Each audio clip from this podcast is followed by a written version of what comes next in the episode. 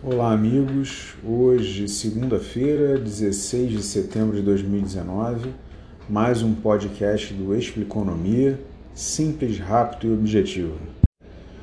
Semana já começando agitada, então vamos aos indicadores econômicos. Ibovespa hoje fechando aí na casa dos 103,950, praticamente em linha aí com o último fechamento de sexta-feira passada.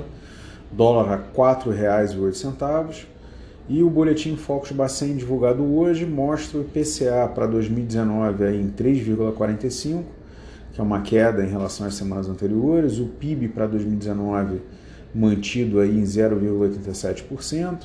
Destaque para a queda em 2020, que estava previsto para 2,2% e agora em 2%. Selic 2019, é, a expectativa para 5%.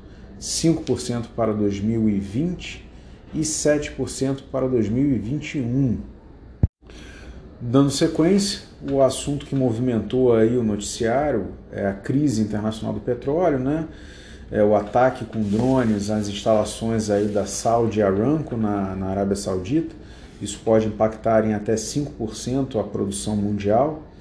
Os Estados Unidos vieram a público aí para acusar o Irã de estar por trás do ataque e ao mesmo tempo que o Irã confiscou um petroleiro aí de bandeira inglesa sob acusação de contrabando de petróleo. Então, é, a situação aí no Oriente Médio com os ânimos bem alterados, é, não se sabe ainda se isso pode virar uma guerra aí, até onde isso pode chegar, mas a OPEP é, já se pronunciou em relação à oferta mundial de petróleo e se apressou aí em dizer que a situação na Arábia Saudita já foi controlada e que eles possuem reservas para suprir as necessidades do mercado. Os impactos disso para o Brasil podem ser positivos, ao passo que as atenções se voltam para o nosso mercado em função de estarmos bem longe aí desses centros de conflito, né? E oferecermos um conjunto de oportunidades atraentes. A torcida é que isso se traduza nos leilões da ANP que temos aí no pipeline para o final de 2019 e início de 2020. Isso possa atrair novos investimentos, novos players para o mercado, ou então um apetite um pouco mais voraz de quem já está de olho nisso. Estreitando aí um pouco a análise para a nossa realidade aí do mercado interno, mesmo o barril do petróleo tendo subido quase 13% hoje, a Petrobras ainda não se pronunciou sobre o reajuste no preço dos combustíveis, se ela vai repassar é, essa, esse aumento aí do preço do petróleo para o combustível ou não. Mesmo assim, as ações da Petrobras subiram aí 3,8% no pregão de hoje. Durante o pregão subiu um pouco mais que isso, bateu ali quase que na casa dos 5%. Mas lembrando que, ao mesmo passo que o caixa da Petrobras pode ser impactado positivamente pela alta nos preços dos combustíveis, em função dessa, desse possível repasse do aumento do preço do petróleo, essa mesma alta, em uma situação extrema, poderia desencadear uma onda de protestos que tivemos na época da greve dos caminhoneiros. É, isso, obviamente, como aconteceu na época da greve dos, dos caminhoneiros, uma crise de desabastecimento e, enfim, por aí vai. Então, muito cedo ainda para prever o que, que vai acontecer, como é que vai se comportar o mercado aí de oil and gas aí nos próximos dias.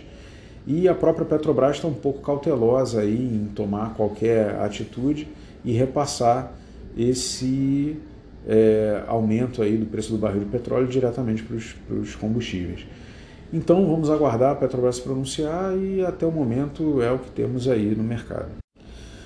Queda da Selic. Na quarta-feira que vem, depois de amanhã, teremos a reunião do Copom, que deve anunciar mais um corte na taxa básica de juros, aí caindo de 6% para 5,5%, que vai aparentemente fechar o ano aí na casa dos 5%, como esperado pelo mercado, como retratado aqui no Boletim Focus que eu acabei de mencionar. Voltando a dizer que alguns analistas de mercado precificam também é, essa taxa de juros no final do ano em 4,75%, mas ainda não é um consenso, por isso que não está retratado no Boletim Focus. Na mesma quarta-feira, o Fed, que é o Banco Central Americano, também se reúne e a expectativa de corte é de 0,25%, chegando na casa aí de 2% ao ano, entre 2% e 1,75% ao ano, embora exista uma grande pressão do Trump para zerar a taxa de juros.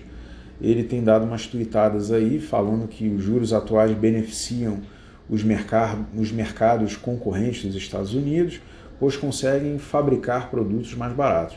Alguns analistas não veem razão para a diminuição da taxa, visto que os dados de consumo americano estão muito robustos. Mas é, entendo que o mercado todo está precificando já um corte de 0,25 pontos. Amazon Prime, isso aí foi o assunto que dominou praticamente a semana passada, né? a chegada da Amazon Prime no Brasil e a derrubada que ela deu no valor de mercado aí das concorrentes, como Magazine Luiza, que caiu acho que 6% num pregão só. É, há quem diga que o Amazon Prime é um frete grátis que você vai pagando, né? que já está pago por você e você se beneficia depois. Mas a verdade é que o Amazon Prime está oferecendo um conjunto de soluções muito vantajoso, porque o valor cobrado é de só R$ 9,90 ao mês e além do frete grátis, você tem o streaming de música e também o streaming de vídeos e também livros para baixar aí é, então, assim, isoladamente, esses 9,90 já é mais barato que o Netflix, já é mais barato que o Spotify, e isso está sendo bem atraente. Na minha opinião, a, a maior transformação que a Amazon vai trazer é no mercado logístico, visto que a Amazon é craque em fazer os produtos chegarem aí de forma rápida nas mãos dos clientes. Embora hoje ela tenha aqui no Brasil uma forte parceria com os Correios, é, o que é mais interessante é a forma dela trabalhar nos Estados Unidos fazendo a entrega aí através de motoristas parceiros, né? que tem um aplicativo no celular, enchem seus próprios carros de mercadoria e saem por aí entregando os produtos no melhor estilo Uber de ser. Então, assim, vamos acompanhar, mas faço o voto de que a Amazon traga é, bastante novidade aí para o mercado e chacoalhe bastante aí a concorrência, tanto no, no, na logística quanto no serviço de streaming. E agora deixar aqui uma provocação, né, que falar um pouco da demissão do Marcos Sintra, né? A demissão do secretário Marcos Sintra, na minha opinião, serve para mostrar aí a falta de articulação do governo, né? No momento são praticamente cinco propostas diferentes aí tramitando em diferentes esferas. É, uma seria do Senado, outra da Câmara de Deputados, é, uma vem dos governos estaduais aí de Sul e Sudeste, uma dos empresários e a própria do governo. Então, tem vários assuntos aí, é, várias iniciativas sobre o mesmo assunto, digo melhor, é, tramitando aí ao, ao, ao mesmo tempo. Mas é uma reforma necessária para o Brasil, para a economia, para o nosso crescimento. Assim, o empresariado precisa montar suas projeções de longo prazo com base em algo mais simples para dar mais transparência e visibilidade tanto para investidores locais, investidores estrangeiros. E você também tem aí uma certa briga nesse momento pelo protagonismo da reforma. E aí posso dizer que entre a Câmara e o Senado, talvez entre o governo.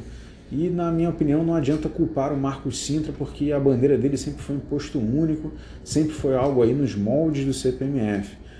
Então, assim, é, acho que a gente não pode ficar, vou falar, voltando para a provocação, o presidente não pode ficar adotando essa postura de demitir alguém com quem ele não concorda ou com alguém que vá trazer aí uma carga maior de, de, de negatividade aí para a imagem do governo. Acho que cabe ao presidente e ao, e ao governo saber tratar é, esses acontecimentos na raiz. Se não era para o Marcos Sintra falar o que falou, tivesse tratado isso com ele antes e aliado, é, alinhado com ele o plano de comunicação.